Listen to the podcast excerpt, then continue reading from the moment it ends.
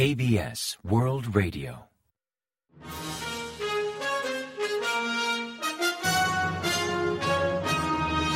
Informativo de KBS World Radio. Bienvenidos un día más al informativo de KBS World Radio. Les habla Javier Castañeda y tras el saludo les avanzamos los principales titulares del día 28 de noviembre.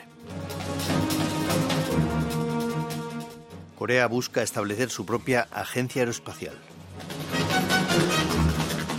El Ejecutivo eleva grave la alerta de crisis por transporte de carga. Kim Jong-un promueve a los científicos a cargo del ICBM. El Gobierno valora rebajar la previsión de crecimiento para 2023.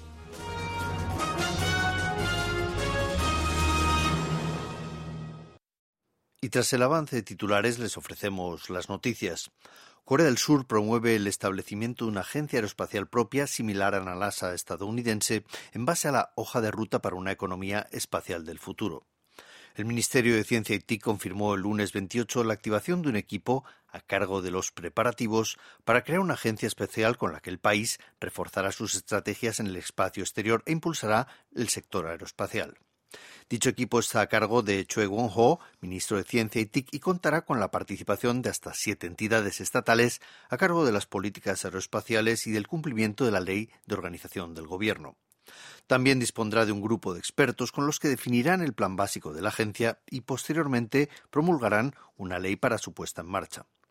En cuanto al proyecto Otesong, viceministro de Ciencia y TIC comentó que Corea ya ha demostrado poseer suficiente capacidad científico-tecnológica con el cohete Nuri y el lanzamiento de un orbitador lunar, y aseguró que la creación de una agencia espacial nacional servirá para convertir al país en una potencia espacial.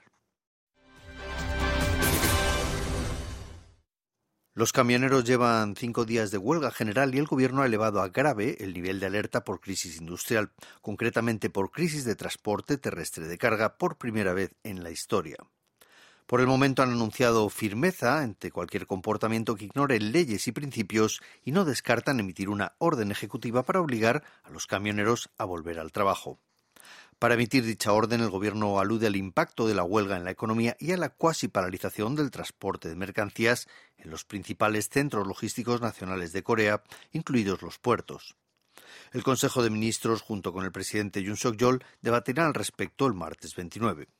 La ley actual contempla la adopción de esa medida ante una serie de supuestos y, en caso de emitirla, aquellos trabajadores que no vuelvan al trabajo podrían ser sancionados con multas o hasta penas de cárcel. Kim Jong-un ha reconocido el esfuerzo de científicos, militares y otros implicados en el desarrollo y reciente lanzamiento de un misil balístico intercontinental Hwasong-17 por parte de Corea del Norte. Según informó el diario Rodón el domingo 27, el líder norcoreano se animó a hacerse unas fotos con militares, funcionarios de entidades investigadoras, científicos, técnicos y otros empleados de fábricas de municiones que contribuyeron al éxito del ICBM, al asegurar que gracias a ellos pudieron mostrar el contundente potencial de Corea del Norte al mundo. También sorprendió que Kim Jong-un llevara a la sesión de fotos a su segunda hija. De hecho, la televisión central de noticias de Corea del Norte divulgó imágenes de la niña correteando por el centro de ensayos balísticos. En sintonía con diversos institutos económicos, el gobierno surcoreano valora reducir el objetivo de crecimiento para 2022 a menos del 2% ante la desaceleración de la economía nacional.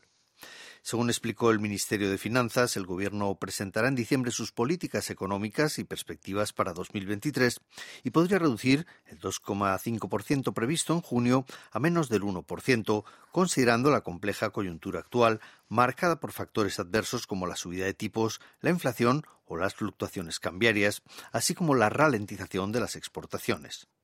Incluso existen pronósticos de una nueva contracción de la demanda interna para el próximo año.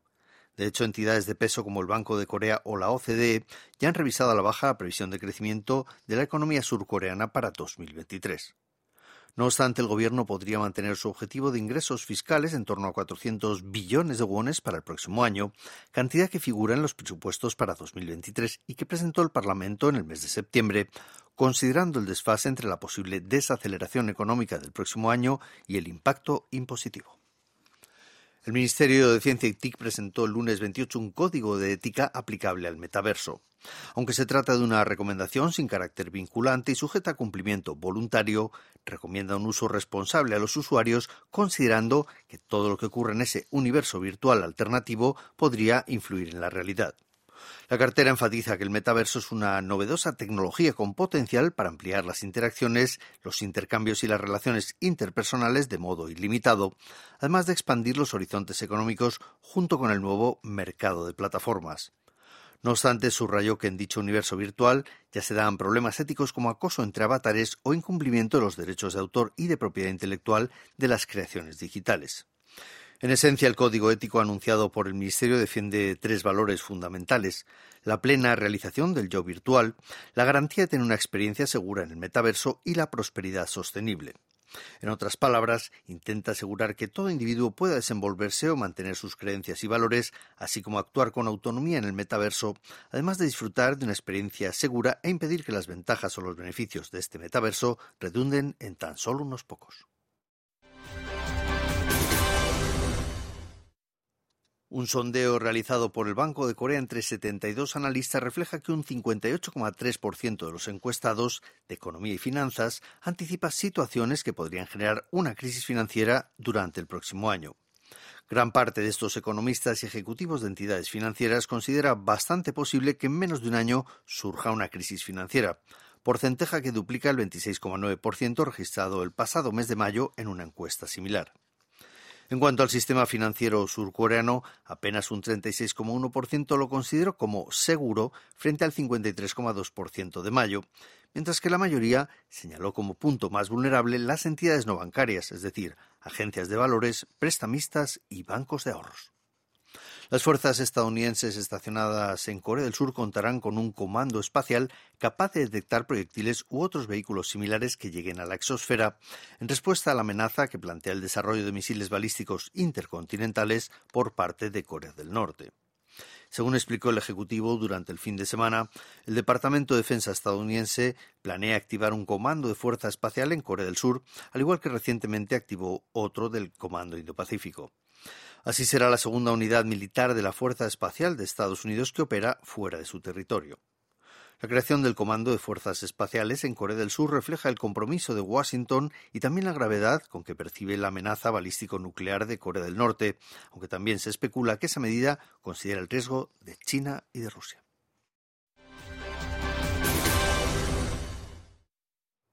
Las ciudades suelen engalanarse de cara a la temporada navideña.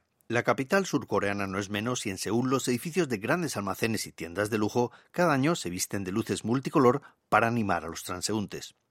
Cada año estos enclaves tienen bombillas más brillantes y pantallas más grandes y de mayor resolución, pero su coste ha disminuido significativamente respecto a años anteriores al usar dispositivos con mayor eficiencia energética y reutilizar materiales y marcos metálicos de años anteriores, por ejemplo. Asimismo, otras tiendas optan por reducir el tiempo de iluminado navideño para ahorrar energía, pues, por ejemplo, apagarlas tan solo una hora antes cada día, durante un mes, tendría un efecto similar al de sembrar 50 pinos. Los responsables de los grandes almacenes Shinsegae, uno de los puntos más populares de Seúl por su iluminación navideña, explican que han elevado hasta un 70% el reciclaje de recursos para decorados navideños usando marcos modulares y chips LED. Según informan, la tendencia actual en decorado e iluminación navideña es priorizar el ahorro energético y el medio ambiente, además de la seguridad de los espectadores, aspecto muy presente desde la reciente tragedia de Itaewon. Para evitar situaciones de riesgo, las tiendas han habilitado un sistema de turnos para disfrutar de las luces navideñas, además de contratar más personal al control de la seguridad.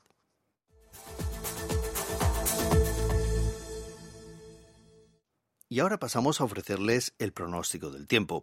Para el martes 29 se esperan lluvias en la zona noroeste de Corea que se expandirán al resto del territorio por la tarde, con cotas de entre 20 y 80 milímetros en Seúl, también en Gangwon, la zona central, en el sur y en la isla de Jeju, y de entre 10 y 50 milímetros en el resto del país, aunque en algunos puntos podrían registrarse precipitaciones de hasta 20 o 30 milímetros por hora.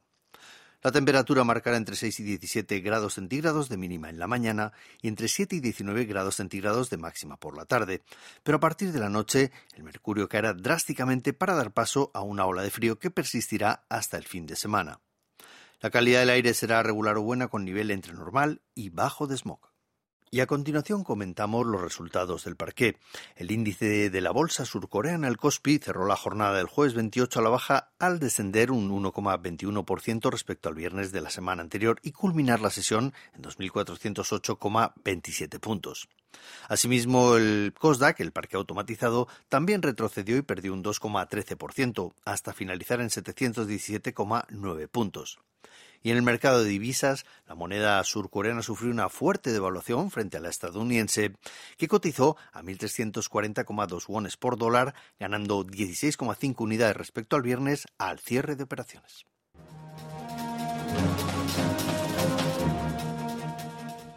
Y hasta aquí el informativo de hoy. Gracias por acompañarnos y sigan en la sintonía de KBS World Radio.